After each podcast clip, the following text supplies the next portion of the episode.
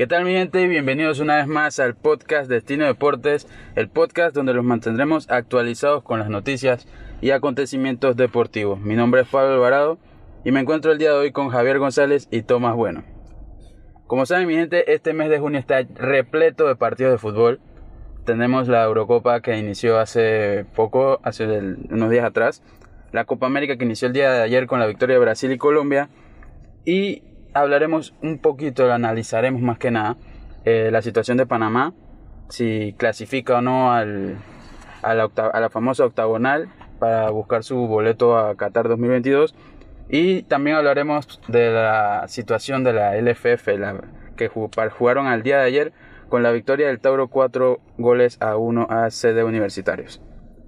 Bueno, eh, eh, muchachos, la semana pasada hablamos sobre la situación de que Italia va a ser el, la sorpresa para esta Eurocopa.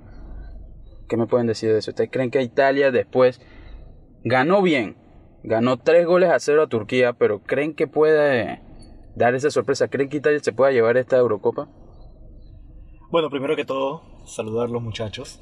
Tomás, Pablo, mi primera participación aquí en este prestigiado podcast. Entonces, respondiendo a la pregunta del que Pablo me hizo, yo creo que, Italia sí puede dar, dar, la sorpresa. Tiene un muy buen equipo, un equipo no joven al 100%, pero un equipo tampoco viejo, lo cual creo que es muy positivo ya con miras a lo que es Qatar o a la siguiente Eurocopa. Ganó 3, 3 por 0 de una buena manera, eh, jugando contra también un buen equipo, un buen país como lo es Turquía. Y eso que Thomas decía que Turquía iba a ser la sorpresa en ese grupo. Terminó con una goleada, Thomas. Hermano, es el primer juego apenas. Y acuérdate que Italia comienza ganando los juegos 1-0 cuando cantan el himno. Bueno, eso sí es verdad. Sí, cuando una vez Italia... comienza ganando el partido, siempre. No, yo, yo creo que, que, Italia sí puede dar la sorpresa en esta Eurocopa. Tiene un muy buen equipo, buenos delanteros, eh, buena media. Por ahí a lo mejor le puede pesar la banca, que no tiene tanta profundidad de, de, equipo como otros, pero desde que llegó Mancini. Mancini es un muy buen equipo que juega totalmente diferente a lo que era antes a, defender y, No es, como la banca de, de Francia, que tienen banca. Pues. Igual que Inglaterra. Inglaterra también. El famoso Pablo, ese de este equipo, ¿no? Claro, de los Tres Leones. Ese para mí puede ser una, un buen equipo a ganar la Eurocopa, por fin. Igual que todos los mundiales, igual que todas las cosas. Todas, pero, ok, ok, pero como dijimos la semana pasada y tal, eh, perdón, Inglaterra está teniendo ese cambio generacional, ya tiene un buen equipo, ya formé, ya formó esas bases para poder llegar a lo que están ahorita. La pregunta es Italia, tu pregunta es Italia. Sí, pero es que él me comentó Inglaterra, bueno, yo tuve que decir algo de mi, de mi equipo, ¿qué te puedo decir? No pasa nada, hay que defenderse. Pero bueno, vamos a hablar también de los otros dos del grupo A. Gales y Suiza. ¿Qué tal les pareció ese partido? Para mí fue muy aburrido ver ese juego, ese 1-1. No, no, no propusieron, si se proponían o propusieron, muchachos. Proponieron, propusieron. bueno, no crearon, no crearon esa, esas oportunidades de, de gol. No. ¿Tú te paraste a las 8 de la mañana para verlo? Claro. El sábado. Claro. pero es valiente, hermano. ¿Por qué? porque los viernes viernes. de party. No, no, no, no. No, no, hombre, no. Eh, sinceramente, Gales creo que no tiene equipo. Suiza anda rondando por ahí tratando de, de ver si logra hacer un cambio. ¿no? ¿Mm? Sí. Lo habíamos dicho la semana pasada, que era el destaque. Sí, pero... Con Shakiri y Chaka. Y muchachos, el caso Eriksen, ¿qué les parece eso? O sea, sin duda algo que nos dejó a todos con la boca abierta. Claro. Le dio el very, very. Yo, yo estaba manejando. Yo, yo no estaba en el partido, yo estaba yendo a ver si me lograba vacunar. Y, entonces entré a Twitter y vi el video de cómo se cayó. Digo, no es la primera vez que pasa en el fútbol. Pero eso sorprende que es un jugador de un equipo de serie C de tercera división. Estamos hablando de un jugador del Inter de Milán que juega en el Tottenham. Y que lo quería el Madrid. Y que supuestamente en todos esos equipos te hacen tus exámenes todos los años y que de un día, o sea, de un momento a otro haya pasado eso. Muchos dicen que fue, que puede haber sido el COVID, que lo habrá golpeado de tal manera que lo haya dejado en, esa, en esas condiciones. para mí que fue algo cardiovascular. Sí, haberse desplomado así y que la hayan tratado de reanimar en el campo, eso Lo revivieron. Prácticamente. Estaba muerto. Lo revivieron, exactamente, ya lo confirmaron de que sí, se le había perdido el pulso, la respiración, le había parado. Pero yo creo que es- debe ser algo cardiovascular sin ninguna duda. A lo mejor es que al final uno, uno nunca sabe cuando, por más de todos los exámenes médicos que te hayan hecho, porque yo pregunté eso, como un jugador profesional, por lo menos a ese nivel, que le hacen exámenes cada semana, yo no sé, o cada cierto tiempo, y cómo es que le puede pasar esto y no como darse cuenta o prevenir, porque también hay casos donde se ha prevenido.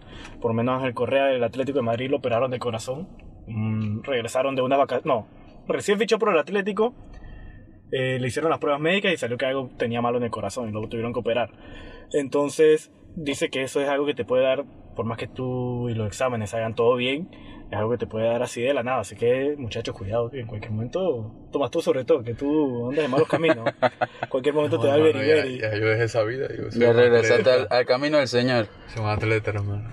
No, pero en verdad, gracias a Dios, el jugador ya se encuentra estable, Sí, ya... Sí, solo, solo que difícilmente creo que vuelva a jugar. O sea, por lo menos la Eurocopa ya definitivamente no Sí, juega más. yo opino que no... Y Si creo es que- que... decide volver, No opino creo, que... no creo que le digan a los médicos que pueden Sí, volver no a es que yo creo que ya no es su decisión.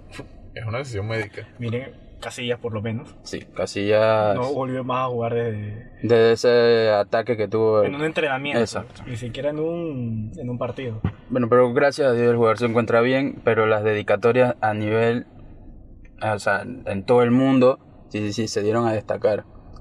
En especial las, la dedicatoria que le dio Lukaku después que, que goleó en su partido. Ajá, que le- Fue, le dijo que Eric, te quiero. Básicamente fue un mensaje de mejórate hermano, que tú vas a salir de esta.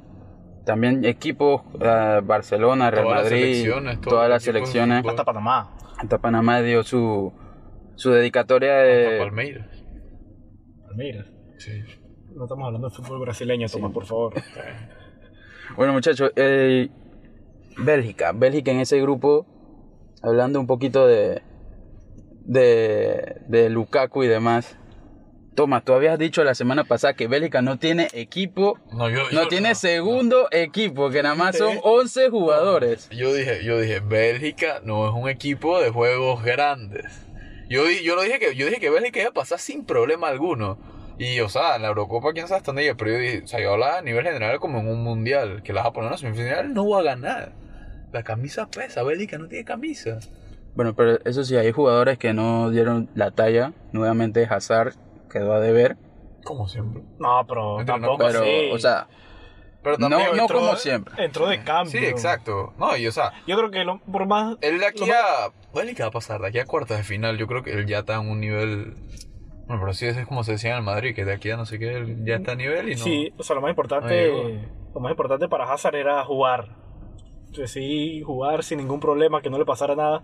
Pero que él ni siquiera está buscando ser figura en esta Eurocopa. Yo lo que creo es que él piensa. está tratando de recuperar su, su nivel. Que pueda recuperar esa confianza y tratar de no lesionarse más. Yo creo que eso es lo que él busca principalmente en esta Eurocopa.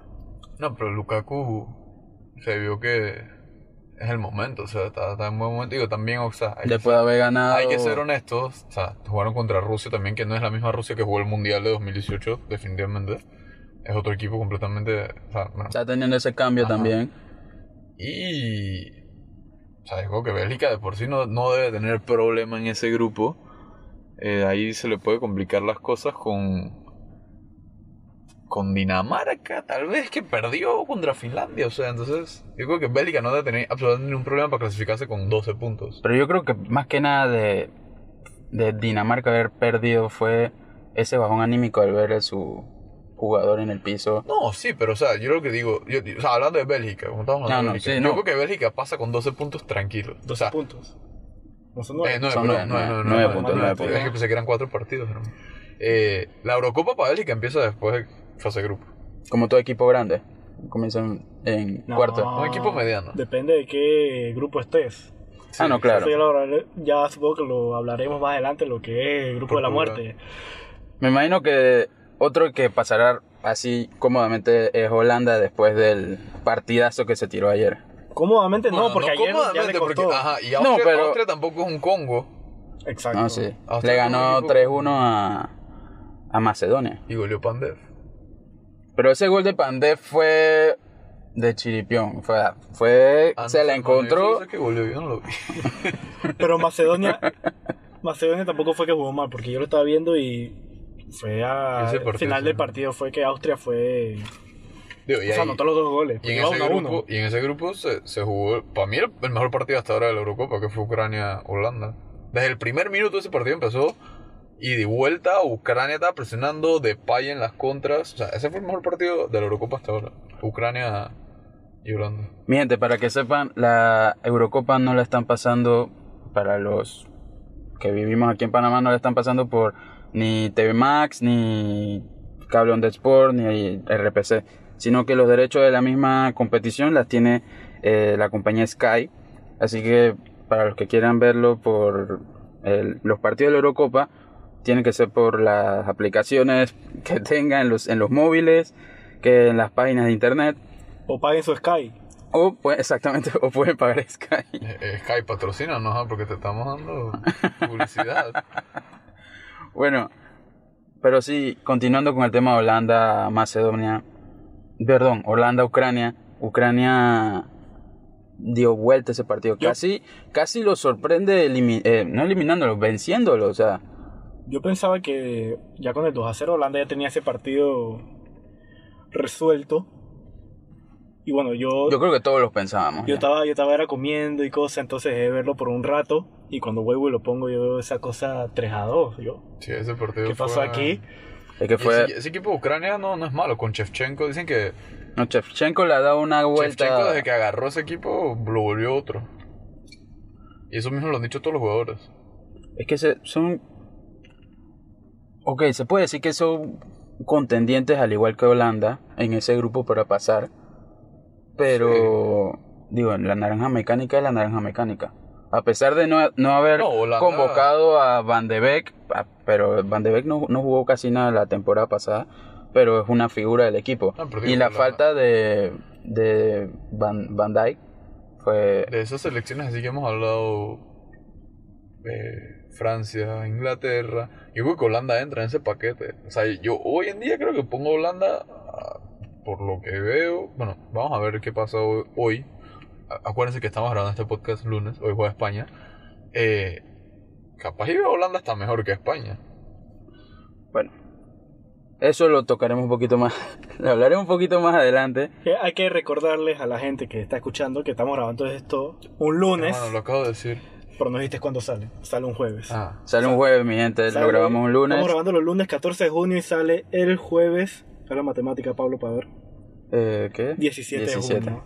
Entonces, para que la gente tenga eso pendiente de que a lo mejor cuando lo escuchen puede estar algo. mm, No sé cómo explicarlo. Un poquito desfasados, por así decirlo. tú dijiste el 12 de junio. Tú dijiste 14. Ah, ok. Pero, pero ¿qué pasa, muchachos? ¿Qué pasa? Sigue. La matemática, la fecha, no me tomo. Bueno, vas. continuando con, con la Eurocopa en el grupo D, tenemos a mi equipo, señores. Mi equipo, Inglaterra.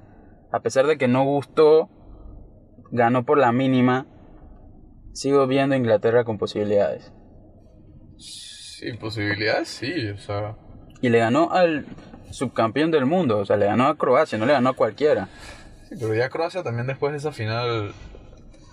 Pero, Mundial, pero aún así, aún así un Modric No, sí, te tiene- sigue tiene dando equipo- juego. Tienen equipo, nada más que. Hay que ser honestos, pues. Ah, no, O sea, claro. que Hola- eh, Inglaterra no debe tener problema en ese grupo tampoco. Se clasifica con nueve puntos.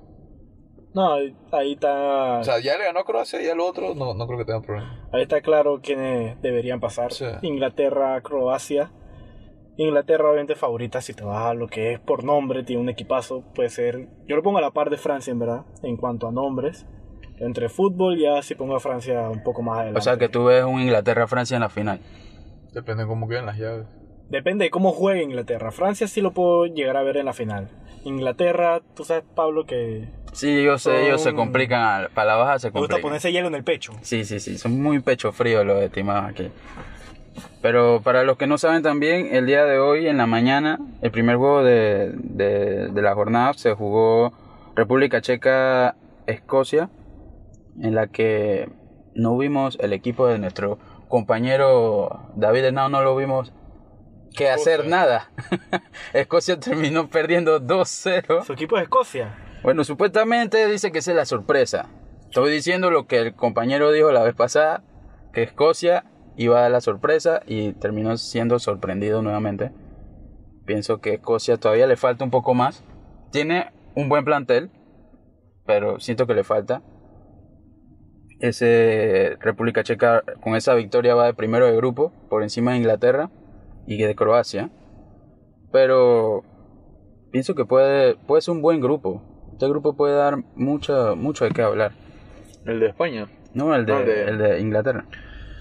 Es lo que te dije. Yo creo que, o sea, Inglaterra no va a tener más problemas. Inglaterra se clasifica con 9 puntos y. bueno, Croacia en, en papel, ¿no? Croacia en papel. O sea, en papel debería clasificar Ah, no, claro. Bueno, en estos momentos se encuentra el partido Eslovaquia-Polonia, en la que Eslovaquia va ganándole 2-1 a la Polonia de Lewandowski. Muchachos, ¿ustedes qué, qué piensan de eso? ¿Lewandowski nuevamente Pichichi podrá darle vuelta a este partido? Siendo considerado a la par ahorita mismo con Lionel Messi y Cristiano Ronaldo. Yo creo que Lewandowski con, con Polonia ya se vio en el mundial, o sea. Lewandowski sin un equipo atrás no, no es que te vas a salir goleando a lo loco. Por más que esté viviendo buena fase esto, hay que serle honesto que el, digo, el equipo de Polonia es un equipo bien modesto. Eh, pero bueno, Pero tiene, un- tiene, o sea, es un equipo modesto, pero tiene nombres. Sí, tiene nombres interesantes, claro, como todo equipo. Pero ya se ha visto que, o sea, no es un equipo que te va a, te va a dar un espectáculo. Ah, No, por más que tengas el nombre de Lewandowski ahí, no creo que sea un equipo aspirante a llegar a semis. Ni siquiera lo pongo en cuartos y hasta ahí llega. Yo creo que cuarto es ya Ya es mucho. es mucho. Siento que el equipo Se todavía. está perdiendo con Eslovenia. Bueno, También. sí, bueno, Pero Eslovenia tampoco es malo. Bueno, Eslovenia es Eslovaquia, Eslovaquia. Eslovaquia, Eslovaquia. perdón, Eslovaquia. bueno, pero para los digo, Eslovaquia fue, o sea, va con un autogol de su portero Chesney y Skriniar que goleó y bueno, Lewandowski que no, no fue el goleador de, su equipo. Eso es hay que seguir como planteándose para si este equipo puede hacer algo. Bueno, viene la, la famosa pregunta que todo el mundo quiere escuchar. Para los fanáticos de la selección española. Juegan hoy a las 2 de la tarde y pueden ganar, pueden dar la sorpresa. Ese equipo tiene el peso, tiene un gran peso a pesar de no convocar a Sergio Ramos, no convocar a jugadores claves. Eh, básicamente, para mi perspectiva, Luis Enrique está experimentando, está viendo qué sale, porque ahora con todos estos casos nuevos de COVID y demás, está en 3 y 2. O sea, llamó a gente que, bueno, vamos a ver qué sale, y está probando con la sub-21. O sea, otros jugadores que se mantienen en forma, que dieron una buena pretemporada y no los llamaste.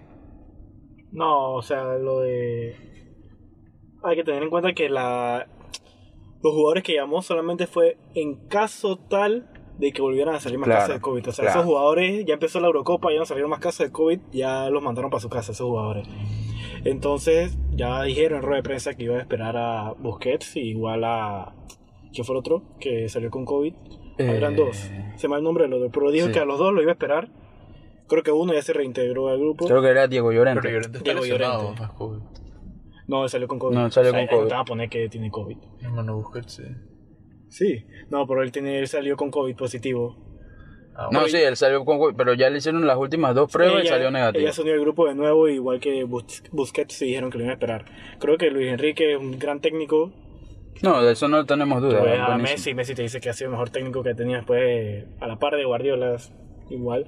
Entonces creo que Digo, pero es que también sin, sin él está haciendo una cara, él está haciendo un equipo nuevo, apuntando al otro año. O sea, Eh, viéndolo así en resumen, el equipo de España, los convocados y eso. es un buen equipo. Yo creo que es un equipo que tiene un mediocampo clase A, pero tiene una delantera clase C.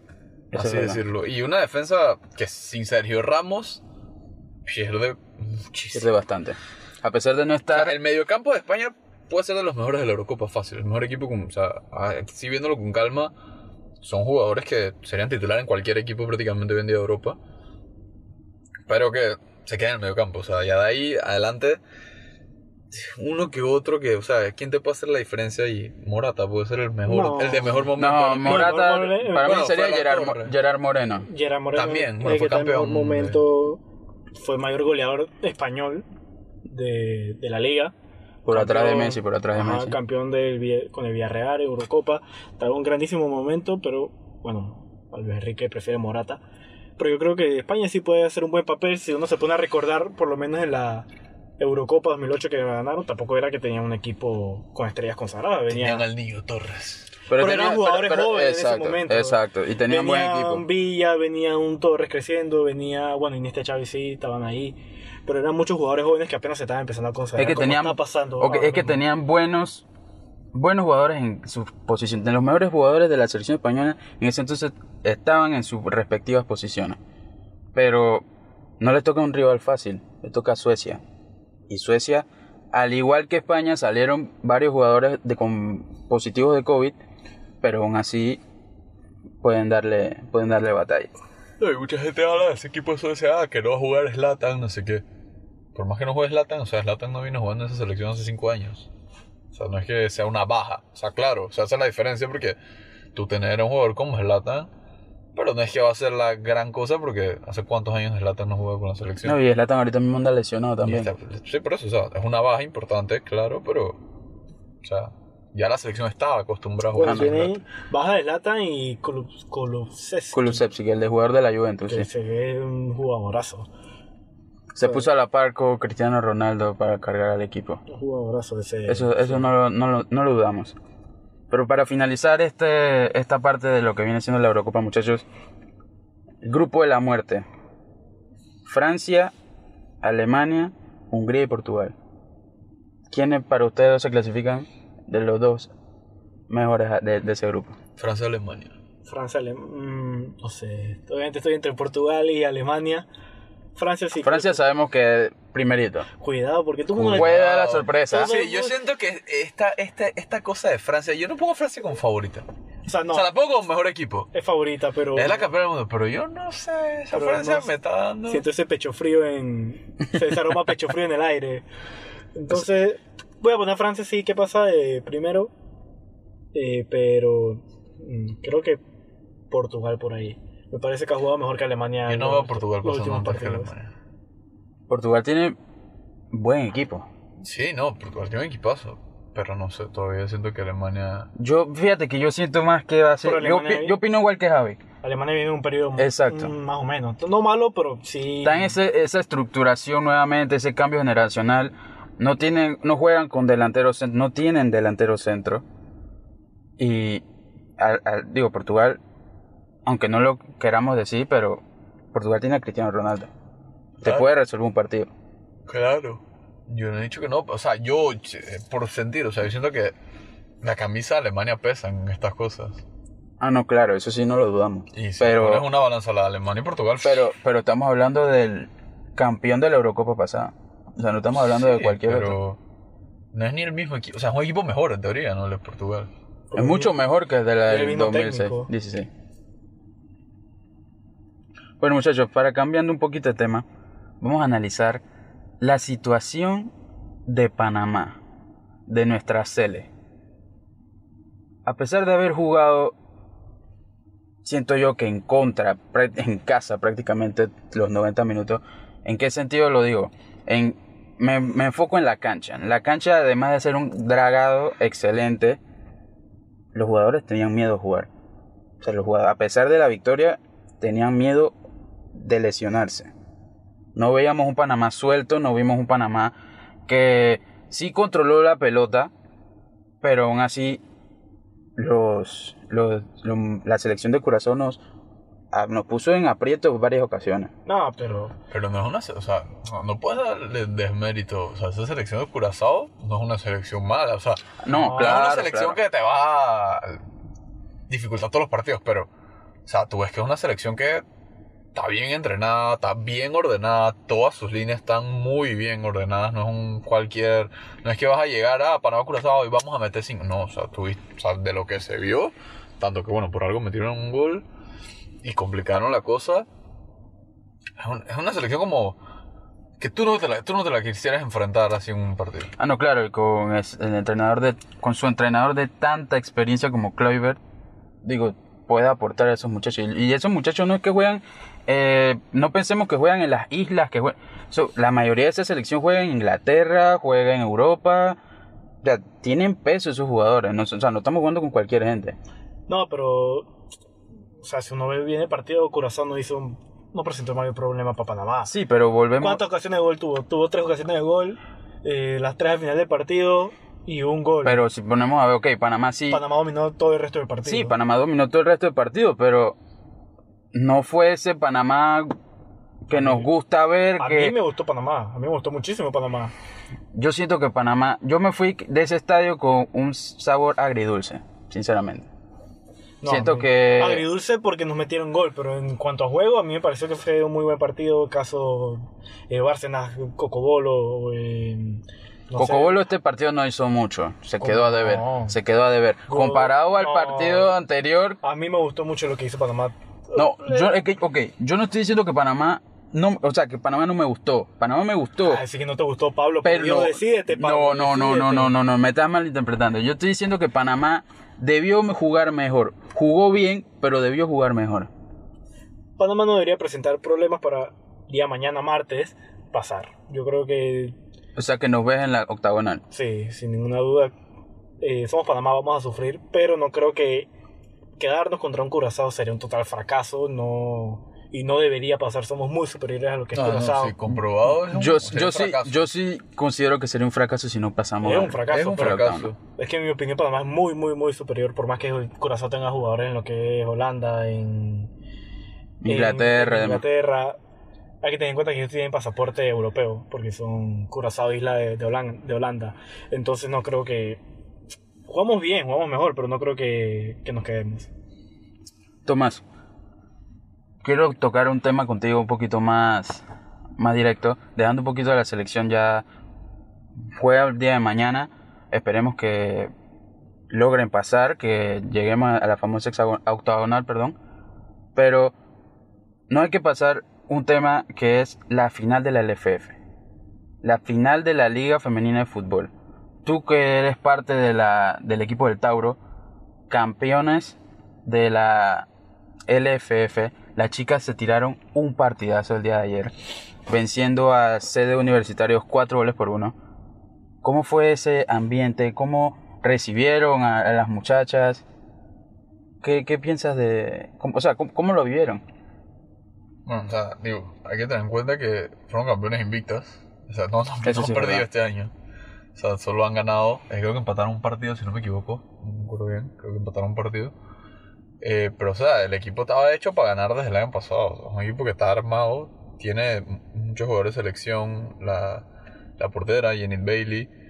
Eh, Hilary Jaén.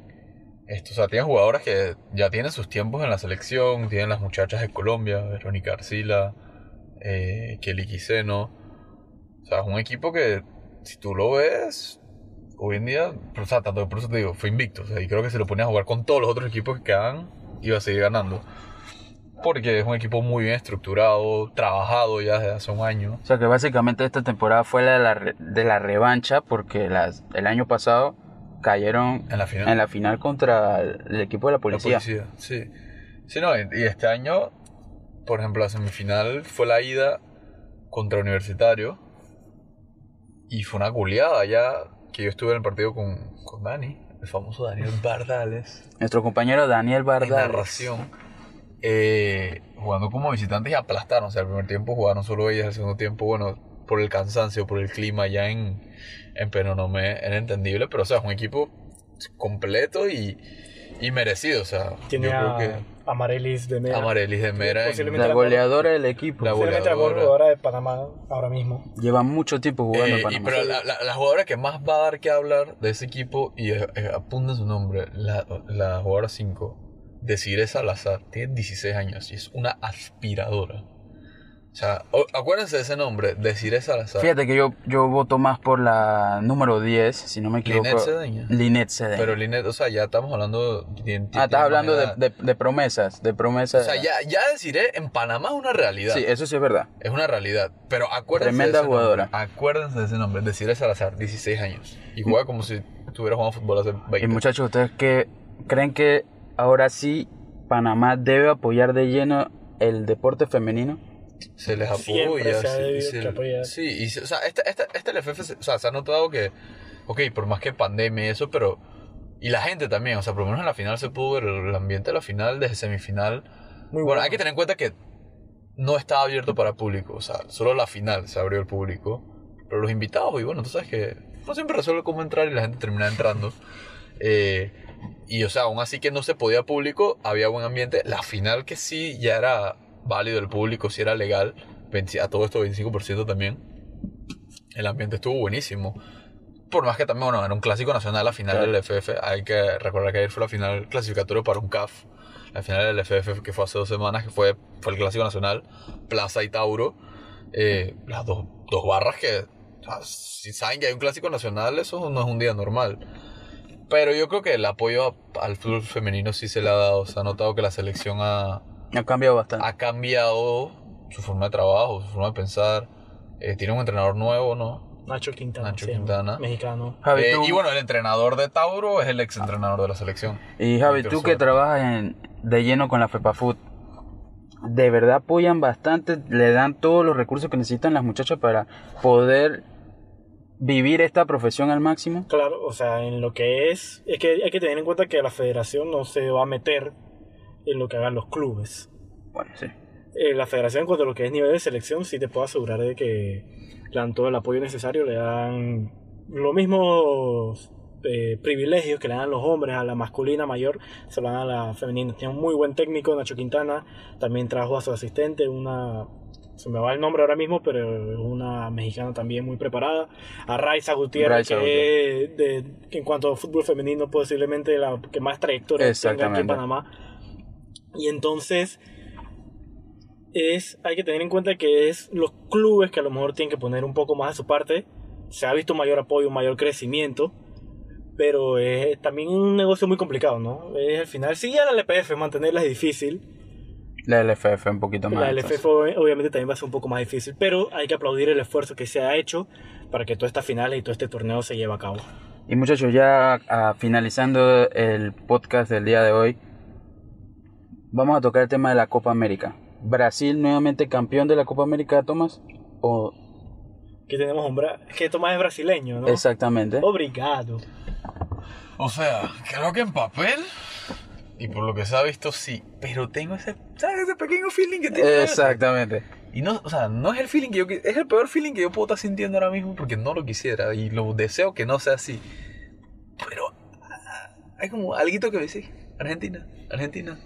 Y no sé, siento que Pero, Argen- Argen- o sea, hay un feeling que me da que Argentina se puede pero, llevar. pero Argentina Brasil puede ser favorito, sí, por el momento, Es por los favorito. años, Es favorito, exacto, es favorito. por ser el último campeón de hace dos años, Y por cómo está jugando la por cómo está jugando en la eliminatoria, que está invicto. Hay que tener en cuenta que es uno de los peores Brasiles de hace años. O sea, la convocatoria es de horrible. Sí, eso sí Si es verdad. tú miras esa vaina y es que. Pero bueno. O sea, si bien o mal Tite, en verdad es un muy buen entrenador, es un gestor de grupo. Sabe gestionar muy bien el grupo. Pero algo me dice que Argentina está a punto de peñiscar esa, esa Copa América. No sé por qué. Tal vez porque no le están dando como eso mucha atención y está, está comiendo calladita por las bordas. Hoy juega Argentina contra Chile, su posiblemente es su mayor rival Sí, más que Brasil en los sí. últimos años. Entonces yo, yo creo que Argentina, igual que Tomás, Brasil favorito, pero Argentina también puede dar la sorpresa. Última Copa América de Messi, lo más posible. Dices que última Dice que Copa si la pierde al final, cuidado y dice, me retiro de nuevo. Y regresa. no he dicho esa cosa ya y Messi. regresa a la- No, digo que... No creo que se retire, yo creo que va a esperar el 2022 o un mundial. No, más. llega 2022 y yo creo que ya ahí se acaba su participación con... No sé, con eso selección. habría que, habría que analizarlo. Pero, Pero- yo sí creo que la última Copa América de Messi creo que eh, sí puede hacer la sorpresa. Aunque Argentina tampoco es que tenga un equipazo. ¿no? Creo que el nivel de la Comebol ha bajado mucho. Eso sí es muy cierto. En los últimos años. No, ver, ver, ver, con, ver la Copa América y a la vez tú tener la Eurocopa es una desgracia si se trata de Copa América. O sea, me quedo dormido. El juego de, Euro- de Eurocopa puede ser dos equipos que sé que no van a clasificar y va a estar mil veces mejor que cualquier juego de Copa América. O sea, O sea, Copa que, América el nivel de Comebol está tétrico. O sea que tú me estás diciendo que el partido de ayer entre Brasil Venezuela, que a pesar de haber perdido Venezuela, Venezuela hizo un buen papel Te lo digo más defensivo. fácil. El partido de Holanda-Ucrania tuvo mil veces mejor. Y prefería sí. sentarme a ver Holanda-Ucrania cien veces antes que un Pero Brasil-Venezuela. es que te estás poniendo el mejor partido de la Eurocopa con. Exacto, con O sea, pero- la inauguración de la Copa pero, América. Pero en un papel Holanda-Ucrania tú decías, ah, este partido va a ser tranquilo. Y, fue- o sea, creo que mejor. mucha gente pensaba, Italia y Turquía iba a ser un partido mejor. Sí, por ahí. Pero no, Brasil sufrió de más ayer. No no sufrió, pero le costó de más la cosa. Porque Venezuela, 13 bajas por COVID. Bueno, sí. No Dice estaba que- Soteldo. Dice que esos 13, 7 eran los titulares del último partido. O sea que la verdad que eso era para que Pero Brasil goleara. si- siento que el que salió peor, Goliño. José Martínez. Jesús Martín. yo siento que Brasil salió, a pesar de la victoria, salió un poquito peor que Venezuela porque ese partido estaba para golear con todas las bajas que tenía Venezuela. Digo, fue 3 un 3 a 0. O sea, tampoco es que ibas a pedir que le metieran 13 a 0 como Anguila. No, pero- No, pero era No, para un pero 5-0. era un 5-0 por ahí. 13 bajas por COVID, Tomás. Por Dios. Y de esos 7 titulares, no, no, es como si Panamá tuviera un poquito más y te llamaban a ti a jugar ya a Venezuela. Bueno, continuando con el grupo A, muchachos, tenemos que el segundo partido del día de ayer fue Colombia-Ecuador. La selección colombiana ganó 1 a 0 con una jugada magistral de, de cuadrado con Edwin Cardona. Y la asistencia de Miguel Ángel Borja, hermano. Y no puedes falta- dejar atrás a. Borja. Gracias. Fue una, o sea, fue una genialidad, fue una genialidad al, dejar, o sea, posicionarse de tal manera que quedar habilitado y bueno, para algunos, gracias al VAR, Colombia ganó ese partido. No, no, A bueno, pesar de ser un partido no muy vistoso, fue más físico, porque a partir No, no, de... no, Ecuador es un equipo muy físico. Ecuador que viene jugando bien. Y Ecuador es un equipo que viene jugando bien. Está de que tercero o cuarto en la eliminatoria. Eh, iba tercero, iba invicto. Hasta cierto bueno, Perdió- perdió- contra Brasil. Ajá. Eh, el entrenador es Gustavo Alfaro, es, es- es ex entrenador de, de Boca Juniors. Por más que, bueno, no haya salido bien de Boca, porque salió bien, bien criticado, pero es un entrenador que tiene cierto currículum. Y bueno, hay que recordar que ayer esto jugó Colombia, estaba Reinaldo Rueda, no el entrenador, que es, ex- es, es ex entrenador de Ecuador también, lo llevó al Mundial de 2014. Pero un partido que, o sea, como te digo, No pasó mucho. no, no daban muchas ganas de verlo a un falta, partido de y todavía hace falta Perú que juegue en ese, en ese grupo. Sí, no, todavía. Está empezando apenas el mes Sí, de claro. junio.